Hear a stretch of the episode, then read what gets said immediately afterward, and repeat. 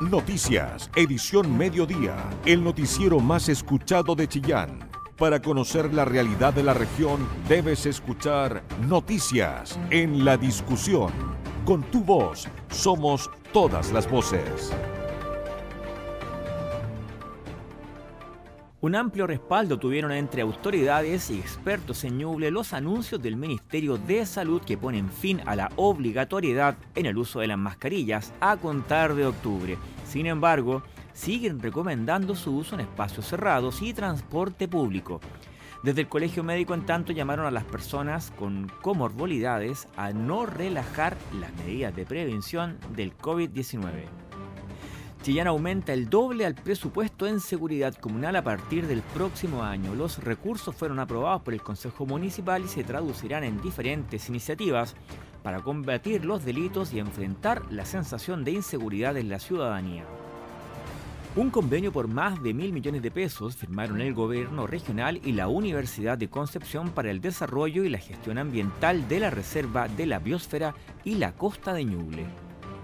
El Ministerio de Educación inició el acompañamiento a nueve establecimientos educacionales de Ñuble para prevenir la violencia escolar.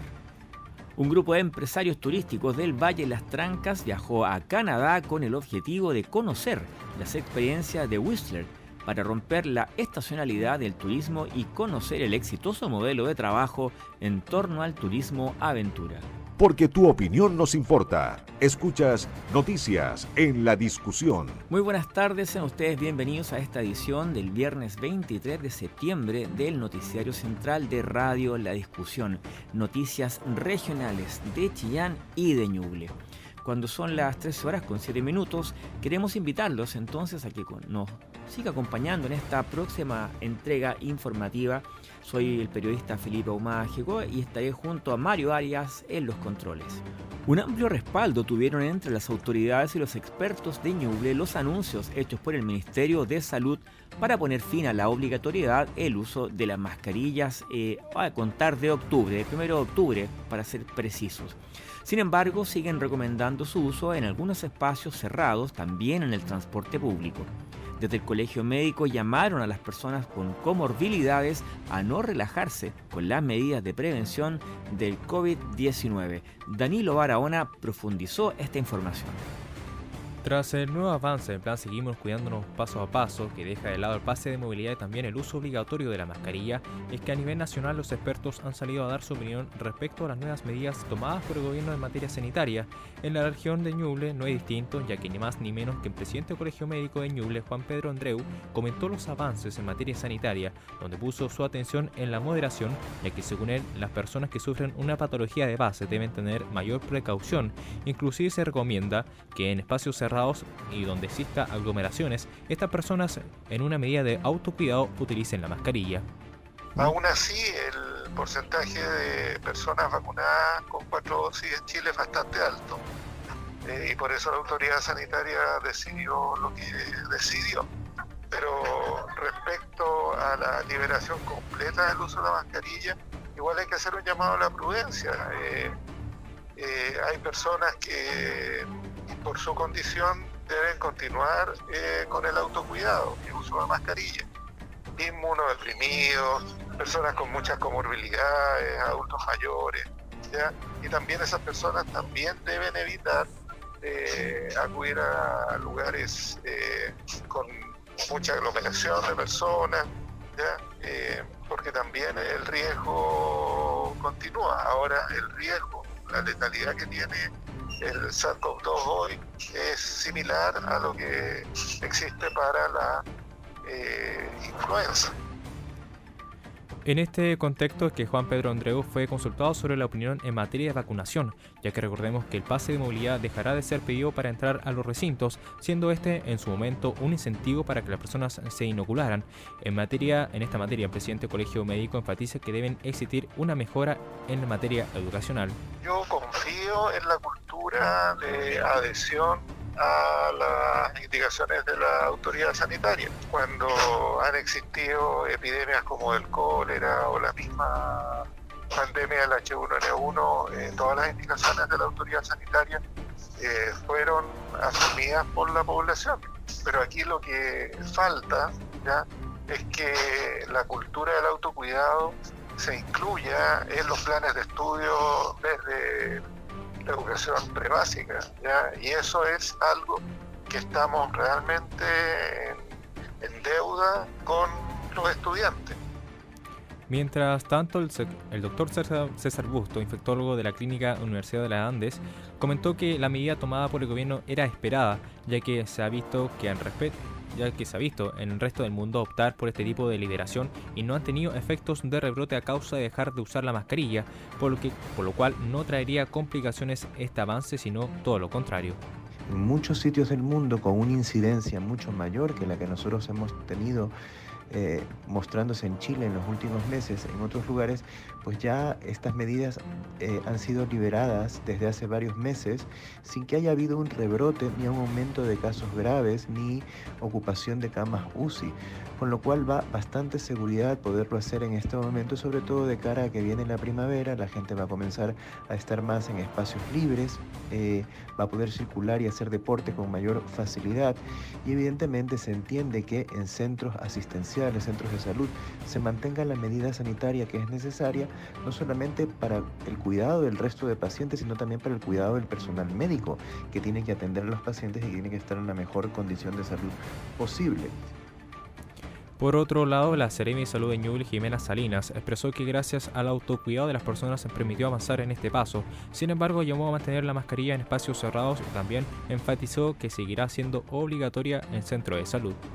El primero, ¿no es cierto?, desde el primero de octubre en adelante y eh, en espacios abiertos se sugiere que sí la mascarilla sea utilizada en espacios cerrados y va a ser obligación utilizarla cuando se acuda a los centros asistenciales. El personal de salud también, ¿no es cierto?, utilizará mascarilla durante los procedimientos.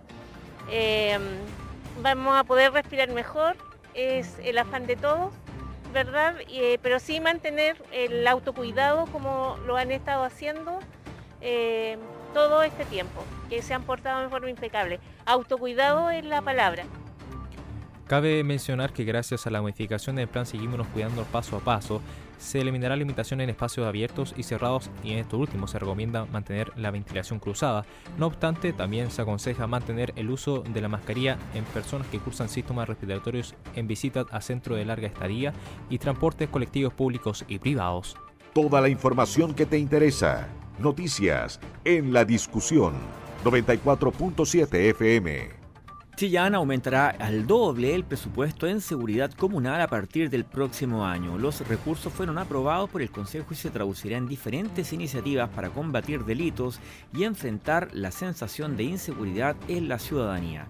La nota es de Marlene Guerrero. El alcalde Camilo Benavente anunció que el municipio duplicará los montos destinados a seguridad pública el próximo año, con el fin de potenciar las instancias de patrullaje, televigilancia, infraestructura y capacitación de juntas vecinales, entre otras necesidades. El jefe comunal insistió que este aumento, que significará recursos por sobre los mil millones de pesos, se justifican por los requerimientos que los propios chillanejos realizan en orden de contar con calles y barrios más seguros, además de la cifra de delitos que en el último año ha ido en aumento. No, nosotros entendiendo que nosotros tenemos una necesidad de que hay una comunidad que está sensible a la eh, situación de, inseguridad, nosotros hemos abordado este tema eh, desde el equipo de, la Dirección de Seguridad Municipal junto al cuerpo de concejales y hemos definido para el próximo año aumentar al doble el presupuesto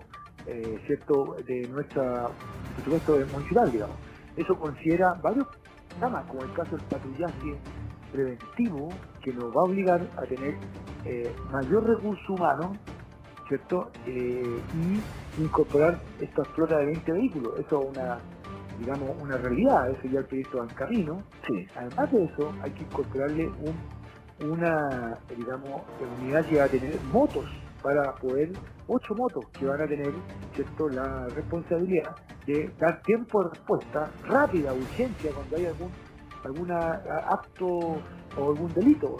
Richard Guzmán especificó que parte de esos recursos serán utilizados además para crear una nueva estación de patrullas y sus respectivos inspectores, por lo que ahora los funcionarios municipales encargados de inspección pasarán de 18 a 40. Nosotros también ya estamos justamente, si no me equivoco, hoy día publicando el concurso para un concurso público para seleccionar nuevos 20 inspectores. Nosotros en la municipalidad, históricamente, la municipalidad estaba contando con aproximadamente 18 inspectores municipales. Nosotros vamos a hacer ahí ahora es tomar un nuevo equipo, pero más bien como inspectores de seguridad. No pensando en el inspector este que anda con, chaqueta, con terno corbata, con una carpeta debajo del brazo sacando parte. No, nosotros estamos pensando en inspector de seguridad. Un poco para hacerse la idea de lo que uno ve en la región metropolitana. Desde la Dirección de Seguridad Municipal, su titular Alejandra Martínez confirmó que las cifras de efectividad que han demostrado las cámaras de televigilancia y los patrullajes preventivos realizados en conjunto con carabineros les permiten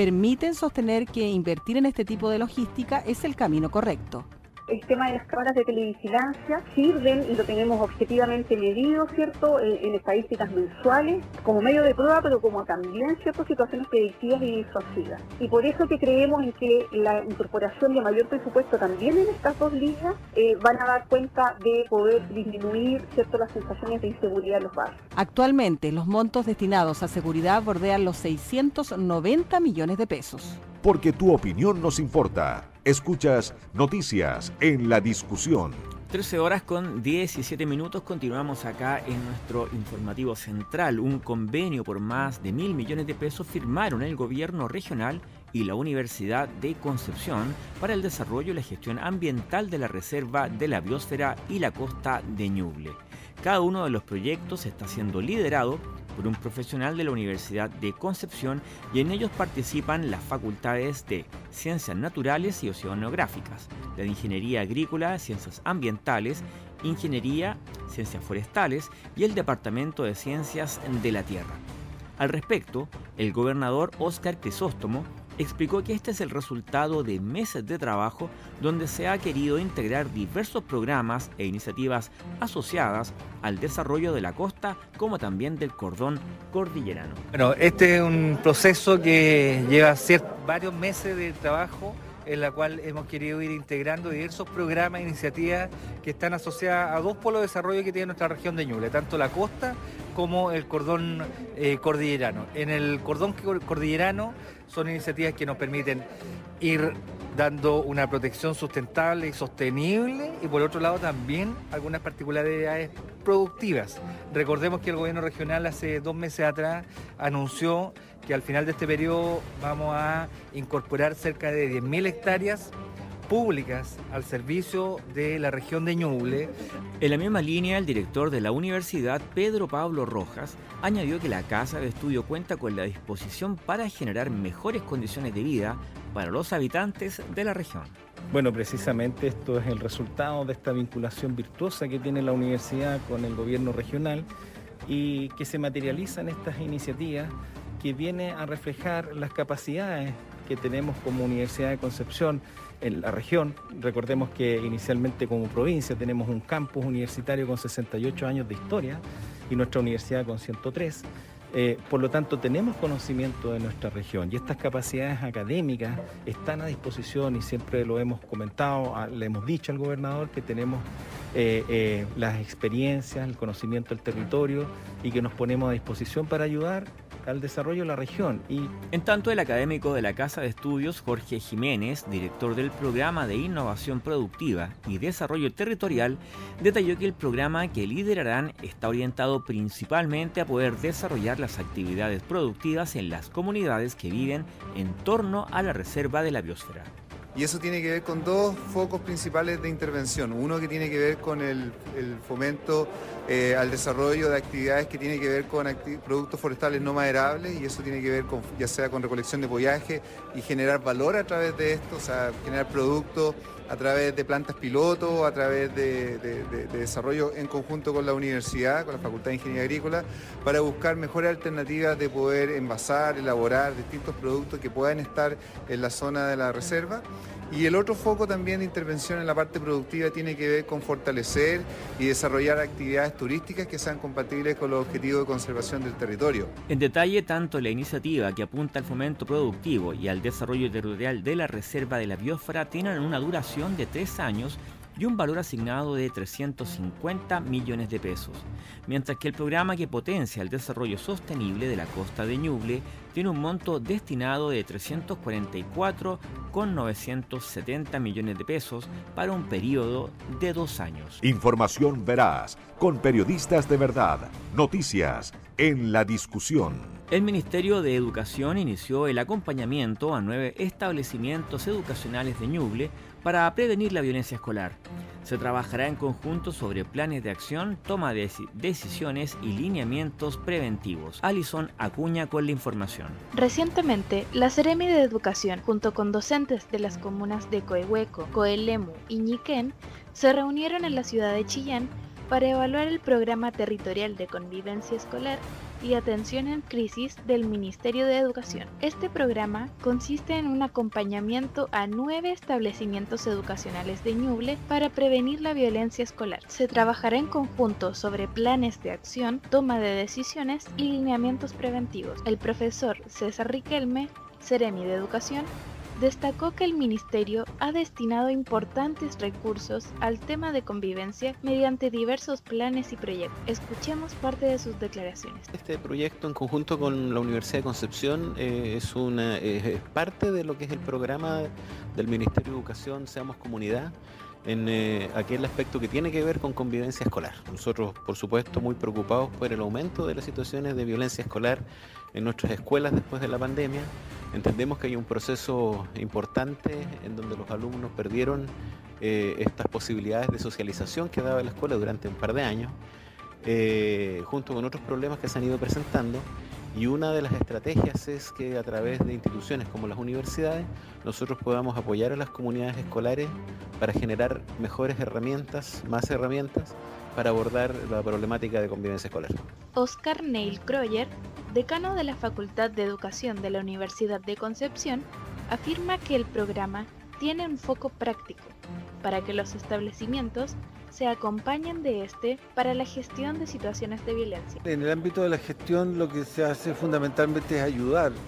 Entonces las acciones pueden estar dirigidas a, distintos actores, pueden ser a los padres, a los alumnos, a, los directivos o a los profesores, o a todos los actores en su Eso va a depender un poco del contexto que, que se vaya viendo en el diseño. Por eso es un programa que, acompaña, dice, más que, más que decirle a la escuela qué tienen que hacer. Por su parte, María Fernanda Rojas, jefa del Departamento Provincial de Educación de Ñuble, afirmó lo siguiente.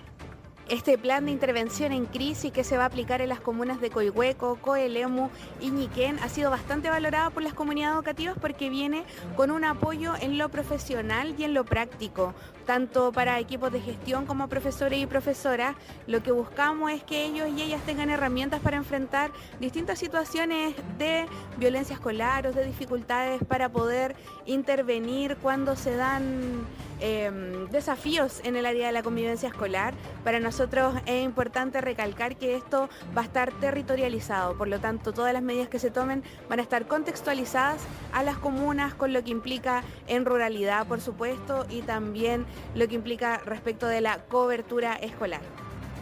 En resumen, este programa tiene como objetivo principal acompañar a nueve establecimientos educacionales de nuestra región para que estos puedan desarrollar mejores herramientas de convivencia en las comunidades educativas. Periodismo regional, con noticias de verdad, noticias en la discusión. 13 horas con 25 minutos y nos saltamos a noticias del ámbito económico porque un grupo de empresarios turísticos del Valle Las Trancas viajó a Canadá con apoyo de la Corfo, esto con el objetivo de conocer la experiencia de Whistler para romper la estacionalidad del turismo y conocer también el este exitoso modelo de trabajo en torno al turismo aventura. Roberto Fernández, periodista de la discusión, con esta información. Un grupo de empresarios y representantes de entidades que forman parte del ecosistema productivo del Valle Las Trancas viajó este martes a Whistler, una ciudad canadiense ubicada al norte de Vancouver que se hizo conocida mundialmente por su centro de esquí, que fue parte de los Juegos Olímpicos de Invierno del 2010. En este lugar se desarrolló una estrategia que logró romper con la estacionalidad del turismo, llevar amantes del deporte aventura durante todo el año y posicionarlo como la capital mundial del mountain bike. El viaje se realiza en el marco de la ejecución del Programa Territorial Integrado de Turismo, Aventura y Naturaleza de Montaña, programa apoyado por Corfo que busca implementar un modelo de gestión territorial para el desarrollo sostenible de este destino a través de la coordinación de actores públicos y privados y el fortalecimiento de la cadena de valor y diversificación de productos, especialmente de naturaleza, aventura y cicloturismo de montaña. Macarena Dávila, directora regional de Corfo en Ñuble, subrayó la importancia de conocer la experiencia de Whistler en Canadá. Esta iniciativa corresponde a una misión de captura tecnológica que tiene por objetivo que los empresarios participantes del PTI y representantes de entidades involucradas en el desarrollo económico de este territorio conozcan de cerca la experiencia de Whistler y recojan información sobre el proceso que vivieron los actores involucrados en la implementación de un modelo exitoso de trabajo en torno al turismo aventura. Según comentó Andrés Oliva, gerente del programa, el viaje contempla una serie de reuniones con actores del ecosistema, como el municipio de Whistler, la Cámara de Turismo y empresarios locales. La expectativa, explicó el empresario, es conocer cómo estas entidades interactúan entre sí para potenciar el turismo local y romper la estacionalidad de la demanda mediante el desarrollo del mountain bike y otros deportes de aventura. Entre las actividades agendadas para esta misión, que se extenderá hasta el 1 de octubre, están consideradas, además de las reuniones con el municipio y la Cámara de Turismo, visitas y encuentros con empresarios locales, prestadores de servicios, dueños y gestores de bike parks y clubes deportivos y con guías y profesores de mountain bike para conocer cómo se certifican y en qué consisten sus cursos y capacitaciones, de manera de poder replicarlos en Ñuble. La misión la integran 10 personas, entre ellos Andrés Oliva, gestor del programa y empresario local, representantes de la Cámara de Turismo del Valle Las Trancas, de la Municipalidad de Chillán, del Club Deportivo de Montaña, de la concesionaria Nevados de Chillán y los empresarios Pablo Barberis, Patricia Briones, Gloria Abusleme, Javier Pierar, Felipe Muñoz y Eduardo Salinas. Con tu voz somos todas las voces, noticias en la discusión, el medio informativo más importante de la región de Ñuble. 13 horas con 34 minutos y ya tenemos una temperatura que se está acercando a la máxima que se espera para este día, que es de 19 grados. Como usted puede apreciar, tenemos nosotros ahora intervalos nubosos que nos van a acompañar por el resto de la jornada. Cerca de 10.000 alumnos entre quinto y cuarto año medio pertenecientes al 30% más vulnerable de la región comenzaron a recibir el pago de un bono escolar cuyo monto fluctúa entre los 67.000 y los 40.000 pesos. La nota es de Jorge Hernán Quijada. Esta mañana con la presencia del el Ceremi de Educación, además de la Ceremi de Desarrollo Social y el delegado presidencial, se dio a conocer lo que es el bono del pago logro escolar, en donde en Ñuble 9.376 estudiantes de quinto básico a cuarto medio estarán recibiendo ya estos pagos a través de sus cuentas RUT, en algunos casos directo con los alumnos, en otros en forma directa con sus tutores. En la región el pago será para el 15% de mejor rendimiento 67.944 pesos y para el otro 15%, 40.768 pesos. Pasemos a escuchar a el Ceremi Educación César Riquelme. La idea es dar una importante noticia, que es una noticia nacional también, pero que obviamente repercute a nivel de la región, que es la entrega del bono al esfuerzo educativo, que es un bono que se entrega a todos los estudiantes de Chile y por supuesto de la región de Ñuble, que están dentro del 30% más vulnerable, de lo que se llaman los alumnos prioritarios, y a la vez están dentro del 30% de mejores eh, rendimientos académicos. Eh, los alumnos eh, a los que se entrega este bono son alumnos que cursan entre quinto básico y cuarto medio eh, de todos los establecimientos con reconocimiento del Ministerio de Educación. O sea, eso implica también establecimientos particulares subvencionados y también de educación de adultos, porque es hasta los 24 años de edad. Por lo tanto, e, es, importante dar a conocer esa noticia, además que esos recursos, este bono, eh, es automático, no se postula, sino que es automático y ya está siendo cargado a las cuentas RUT de los beneficiarios. La Seremia de Desarrollo Social, Marta Carvajal. Nosotros como Ministerio de Desarrollo Social estamos a cargo de poder hacer esta distribución y definición de quiénes son los beneficiarios de este bono. Estamos trabajando en conjunto con los eh, documentos, la información que nos proporciona el Ministerio de Educación, pero la base para todo esto es el registro social de hogares, como ya saben, muchas veces involucrado en los diversos bonos que da el gobierno. Y uno de estos bonos es, de particular interés para nuestro presidente porque viene viene a reconocer tanto el logro personal de los estudiantes, pero también el logro de las familias que están detrás y, por cierto, del equipo pedagógico que acompaña el avance de estos chicos en su desarrollo académico. Contarles que dentro del bono tiene dos distribuciones. Como bien decía el Ceremi, está destinado al 30% más vulnerable socialmente, pero también al 30% de mejor rendimiento de la escuela. Y este 30% de mejor rendimiento se divide en dos el primer 15% de eh, rendimiento académico, el mejor 15%, recibe un bono de 60 mil pesos, 60 mil y fracción, mientras que el segundo 15% para llegar al 30 recibe un bono de 40 mil y fracción.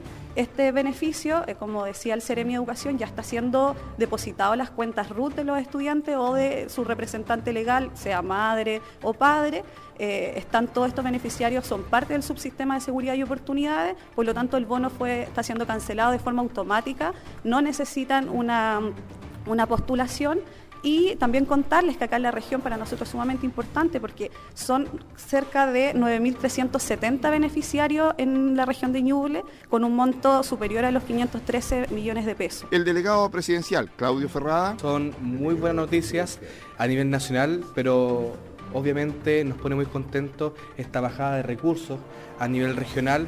Este lo que viene es a cimentar lo que nuestro presidente Gabriel Boric ha reconocido, que es valorar el esfuerzo académico, es valorar también, como nos señalaba nuestra Seremi de Desarrollo Social, el esfuerzo familiar y también pedagógico. Eh, son 254 millones aquí en la región, no es menor, que van a ir a las cuentas individuales, a las cuentas RUT de cada uno de los beneficiarios, a los estudiantes. Eh, de nuestra región más vulnerables, donde obviamente siempre necesitan un apoyo distinto, donde necesitan un refuerzo eh, positivo para que continúen la senda del esfuerzo, para que continúen la senda de la educación, para que continúen también aportando de mayor forma a este país y que por supuesto el mensaje que le damos como gobierno es que estaremos acompañándolos en este camino, que no los dejaremos solos y que por supuesto siempre, siempre estará a la mano y siempre estará en el foco el acompañamiento y el desarrollo personal de cada uno de nuestros y nuestras estudiantes de la región de Ñuble. Una muy buena noticia que señala que en Ñuble son cerca de 513 millones de pesos de inversión en entrega de estos recursos a los estudiantes que han logrado un buen rendimiento en el año académico. Con tu voz somos todas las voces, noticias en la discusión, el medio informativo más importante de la región de Ñuble. La ex ministra de Transportes Gloria Hood visitó Chillán en el marco de las elecciones internas de Evópoli. De gira por el país, la ex secretaria de Estado aspira a competir por la presidencia de dicha colectividad política para revitalizar el partido y posicionar a la derecha liberal, marcando profundas diferencias con los republicanos. El tema fue reporteado por Isabel Charlin. El próximo 22 de octubre, Evópoli tendrá sus elecciones internas y hasta el momento el único liderazgo que ha manifestado abiertamente sus intenciones de competir es el de la ex ministra de Transportes del gobierno de Sebastián Piñera, Gloria Hood. De gira por regiones, quien fuera la mejor evaluada del anterior gabinete, se refirió a los desafíos de la derecha liberal, a la continuidad del proceso constituyente, a las diferencias que los separan de republicanos y al rol del actual gobierno. Respecto de si Amarillos captó a simpatizantes de Evópoli en el camino, Gloria Hood sostuvo que el grupo de centro izquierda tuvo un objetivo circunstancial, a diferencia de Evópoli. No sé si ha habido fuga en esa dirección, eh, sin embargo hay, hay un grupo que, ha sido representado para el efecto de este plebiscito por eh, agrupaciones como Amarillo. Y, y es circunstancial. Yo ahí hago una diferencia porque en el caso de Bópoli hay una propuesta ideológica que es derecha liberal, que tiene todo su eh, planteamiento y una vez que uno suscribe eso, todos estamos enfocados en esa dirección. En el caso de Amarillo fue para, en particular, tomar una posición en este plebiscito. Eh, y yo tengo algunas dudas de que después frente a otras preguntas, otras decisiones de políticas públicas, eh, vayan a estar todos igualmente alineados. Eh, así que está por verse, pero que haya más partidos políticos me parece bien. La ex ministra del gobierno de Sebastián Piñera cree también que el plebiscito sirvió para marcar diferencias con la ultraderecha. Sí, particularmente con republicanos, que ellos no estaban, nunca han estado por, eh, la modificación constitucional, y, la visión de ellos es que ya que se rechazó, hay que dejar las cosas como están. Nosotros no la compartimos para nada, de hecho, como dices tú, ni la UDI, ni RN, ni Evópoli la comparte. Y creemos que es necesaria una nueva constitución. Así que creo que ahí se marca bastante bien el límite y la postura de la derecha eh, más radical, podríamos decir, y de eh, una derecha que tiene un rango más amplio, que va desde Evópoli hasta la UDI, con matices diferentes. Respecto del proceso constituyente, recalcó que Evópoli está por la participación de expertos, pero sin dejar de lado la representación popular. Yo tengo la impresión de que eso es lo que es la respuesta más adecuada a lo que las personas han planteado. Además, se ha generado una dinámica de participación muy buena. Las personas no solo votaron por obligación, votaron con entusiasmo y se dieron cuenta de lo poderoso que puede ser su voto y la opinión ciudadana sobre todo para cosas que afectan su vida y la de una generación o dos después. Entonces creo que hay un momento en que esa dinámica de participación debe mantenerse y, que no, no, cometamos el error de acuerdos de cúpula no, no transparentes a la ciudadanía o sin participación. Yo creo que eso es muy importante mantener ese equilibrio eh, porque el 62% no es de los partidos, es la voz de las personas. Gloria Hood también se refirió al rol que debe tener el gobierno en esta nueva etapa. Independientemente de lo que ha pasado en los últimos seis meses, el plebiscito le da al gobierno una, segunda oportunidad de partir y es tomar la agenda por la cual llegó a gobernar y hacer lo que las personas esperan, resolver los problemas de pensiones, de salud, de educación, tal como en su programa se planteó mientras en paralelo el Parlamento trabaja en el desarrollo de la nueva Constitución. Creo que sería un error que el gobierno siga eh, asumiendo como rol principal el proceso constituyente, porque se sigue pasando el tiempo y, la, la tramitación de, cambios importantes en el Estado toma mucho tiempo, toma años. Así que no hay holgura para abordar temas, como digo, tan importantes como pensiones, salud y educación. El próximo 3 de octubre deben inscribirse las candidaturas para la presidencia de Bópoli. Hasta el momento, otro nombre que ha sonado es el del senador Luciano Cruzcoque. No obstante, él no ha dado señales de querer postular todos los puntos de vista, con todas las voces, en el medio más confiable de la región de Ñuble. La discusión. 13 horas 45 minutos comenzó la postulación para los premios de enoturismo al que postulan diferentes viñas del Valle del Itata. Las autoridades de la región realizaron una invitación a la comunidad para participar a través de una votación que está disponible en el siguiente sitio www.premioscenoturismo.com chile.cl. Se lo repito, premiosenoturismochile.cl. La nota es de Jorge Hernán Quijada. Esta mañana se dio a conocer que seis viñas del Valle del Itata son parte de los premios de Enoturismo, en los cuales usted puede ser partícipe votando a través de www.premiosenoturismochile.cl hasta el próximo día 10 de octubre. Escuchemos a Macarena Dávila, directora regional de Corfo. Eh, y queremos anunciar los premios de Enoturismo Chile que ya es un concurso que se viene haciendo todos los años, ¿cierto? Es un programa auspiciado por por Corfo, junto con la Subsecretaría de Turismo y junto también con Cernatur. Bueno, nosotros sabemos que nuestro país es un destino turístico que está relacionado eh, a la parte vitivinícola, ¿cierto? Y desde hace un tiempo hay, eh, asociado al tema vitivinícola, ¿cierto? una serie de experiencias que tienen que ver con gastronomía, tienen que ver con lugares bonitos, ¿cierto? Y nosotros acá en Ñuble eh, no nos restamos a eso, tenemos un valle de Litata maravilloso donde se puede practicar y puede vivirse el enoturismo. Entonces, estos premios que se están ahora postulando, nosotros tenemos, hay varias viñas a nivel nacional, pero tenemos nosotros seis viñas que son del Valle Litate y que están en este momento participando en estos premios. Ya eh, son dos categorías, la primera tiene que ver con mejores experiencias enoturísticas y la segunda tiene que ver con mejores viñas emergentes.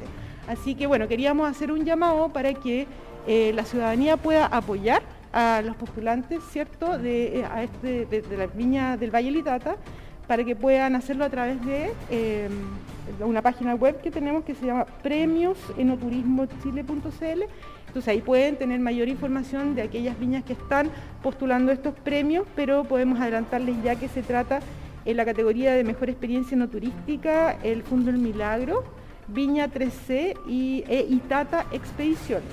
Y en la categoría de mejor viña emergente tenemos a Vinos Mingaco, Viña El Quillay y Viña Mujeres Itata. El gobernador Oscar Crisóstomo. Hoy estamos promoviendo y solicitando a nuestros habitantes de la región de Ñuble que nos puedan apoyar en este concurso a nivel nacional que se está dando. Al pasar los años hemos visto cómo poco a poco la región de Ñuble va consolidando polo de desarrollo, particularmente turístico. Lo vimos en su inicio con el sector del Valle Las Trancas, después con el sector de la costa y hoy hemos ido potenciando con mucha fuerza lo que es el Valle de Litata debido a la riqueza que se genera en ese entorno una riqueza natural que está acompañada también con una riqueza gastronómica y el talento que tienen los habitantes de ese sector que por mucho tiempo han ido desarrollando diversas experiencias que hoy están dando fruto. Dado en el área vitivinícola, donde, gran parte de los vinos hoy se están exportando al extranjero por su calidad, por ser viñas únicas, pero también tenemos un área que es el área del enoturismo que se ha estado trabajando a través de un PTI, donde se ha ido fortaleciendo esta, esta categoría. Y creemos nosotros que hoy hay un reconocimiento ya a nivel nacional al haber seis de nuestros pequeños empresarios, emprendedores seleccionados en este concurso nacional que se está realizando.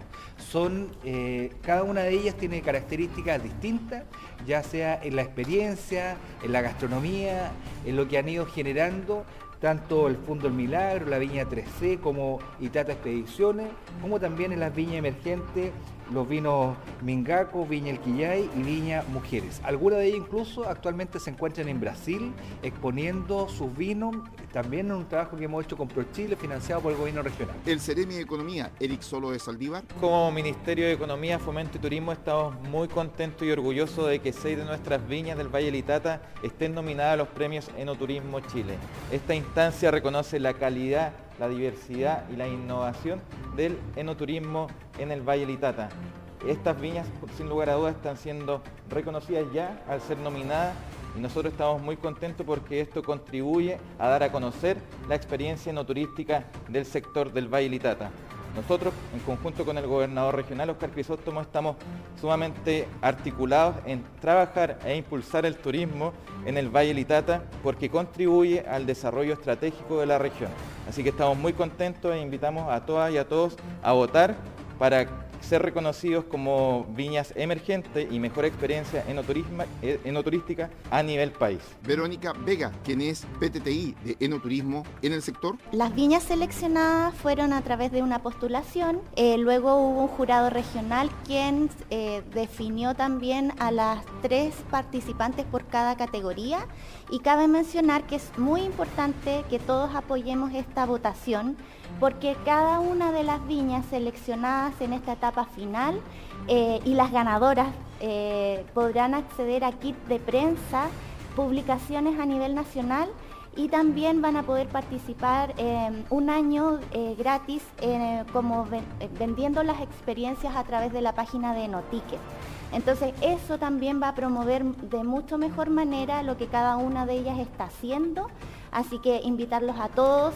Los que votan también ganan, así que es muy importante que puedan participar de, este, este, estos premios, que se sumen a, esta nueva eh, a esta nueva era que, que, presenta para Ñuble el Valle de Litata. De esta manera, las seis viñas esperan poder tener la posibilidad de llegar a pelear la instancia de ganar alguno de estos importantes premios en las categorías que están participando. Recuerde, usted puede ayudar votando a www.premiosenoturismochile.cl y también puede llevarse un premio. Porque tu opinión nos importa. Escuchas noticias en la discusión. Luego de las últimas elecciones parlamentarias, al menos una decena de partidos políticos fueron disueltos por el CERVEL debido a la escasa cantidad de parlamentarios electos. Por esta razón, algunas colectividades comenzaron un nuevo proceso de recolección de firmas para volver a la luz. Es el caso del Partido Ecologista Verde, que en el pleno Paseo Barauco comenzó su campaña para recolectar 7.000 rúbricas que le permitirán nuevamente ingresar al sistema político. Con ellos estuvo nuestro colega Danilo Barahona. Desde hace un tiempo a la fecha se está viviendo un crudo momento en la política, tanto en oposición como en el oficialismo. Los partidos políticos viven bajo situaciones difíciles de subsistencia y muchas veces suelen decaer ante la falta de votos y no alcanzar los mínimos requeridos. El pasado 18 de enero, el Tribunal Calificador de Elecciones Tricel informó al CERVEL que los resultados definitivos de las elecciones, dando cuenta de un total de 12 partidos que no obtuvieron los mínimos requeridos, Dentro de estos 12 partidos se encuentra Ecologista Verde, el cual está realizando la recolección de firmas, de esta manera volver al ruedo político, donde específicamente en la región de Ñuble necesitan un total de 800 firmas para cumplir con la cuota. Por otro lado, dicen tener optimismo tanto en la tarea de conseguir las firmas requeridas y también ven con posibilidad que su partido esta vez sí cuente con mayor representación parlamentaria. La concejala de la comuna de Chillán y adherente al Partido Ecologista Verde, Marina Crisóstomo, comentó el escenario en el cual se encuentra el partido político. Además, dio detalles sobre la cantidad de lugares donde se deben juntar las firmas. Me encuentro acá en el Paseo Arauco tratando de recolectar las firmas que necesitamos para poder constituir nuestro partido debidamente porque estamos en ya que con las elecciones pasadas quedamos eh, sin vigencia ya, así que necesitamos alrededor de 775 firmas. En la región de Ñuble, también considerar que son 21 comunas, así que también señalar que son tres comunas, perdón, tres regiones continuas, las cuales tienen que llegar con su número determinado para poder inscribir el partido debidamente. Eh, sí, en las últimas votaciones nos damos cuenta que hay mucha gente que está incentivada en el cuidado del medio ambiente y no solamente eso, sino que también en los derechos sociales, las demandas eh, de todos los ciudadanos, así que yo creo que sí tenemos la posibilidad de, poder posicionar nuestro partido nuevamente dentro de la región de Ñuble y también a nivel nacional. Por otro lado, Catherine Quiroz, presidenta nacional del Partido Ecologista Verde, comentó el inicio del trabajo en terreno para juntar firmas, lo que deberán estar listas a finales de diciembre como fecha tope. Entre tanto, también comentó que se encontrarán recolectando firmas en la región de Ñuble, Biobío y por último Araucanía. Eh, estamos hoy día aquí en Chillán para poder lanzar la inscripción del Partido Ecologista Verde. Eh, como comentaba anteriormente Marina, en las elecciones parlamentarias del 2021 lamentablemente perdimos la legalidad por no alcanzar los cuatro diputados o diputadas eh, que exige la ley, ni el 5% entre regiones contiguas. Por tanto, nos lanzamos nuevamente a la tarea de volver a inscribir el partido. Creemos que es necesario que exista en Chile un partido con la visión ecologista que pueda instalar en la agenda pública los problemas de la crisis climática y la crisis eh, socioeconómica también. Eh, por eso es que vinimos aquí, vamos a inscribir Ñuble, Biobío y Araucanía. Para eso tenemos hasta diciembre, por eso es que queremos invitar a todas las personas para que se sumen al Partido Ecologista Verde, que se sumen al buen vivir, que ese es nuestro eslogan. Cabe mencionar y para aclaración, según detalla el artículo 57 de la Ley 18.603, Orgánica Constitucional de los Partidos Políticos, se necesita obtener el 5% de los sufragios válidamente emitidos en cada una de las al menos 8 regiones o en cada una de al menos 3 regiones geográficamente contiguas. La normativa añade que la disolución del partido político para todos los efectos legales se formalizará mediante la cancelación de su inscripción en el registro de partidos políticos, lo que será efectuada por el director de servicio electoral previa resolución del Consejo Directivo de este organismo así lo disponga. Noticias, edición mediodía, el noticiero más escuchado de Chillán, periodismo regional con noticias de verdad, en la discusión, con tu voz, somos todas las voces.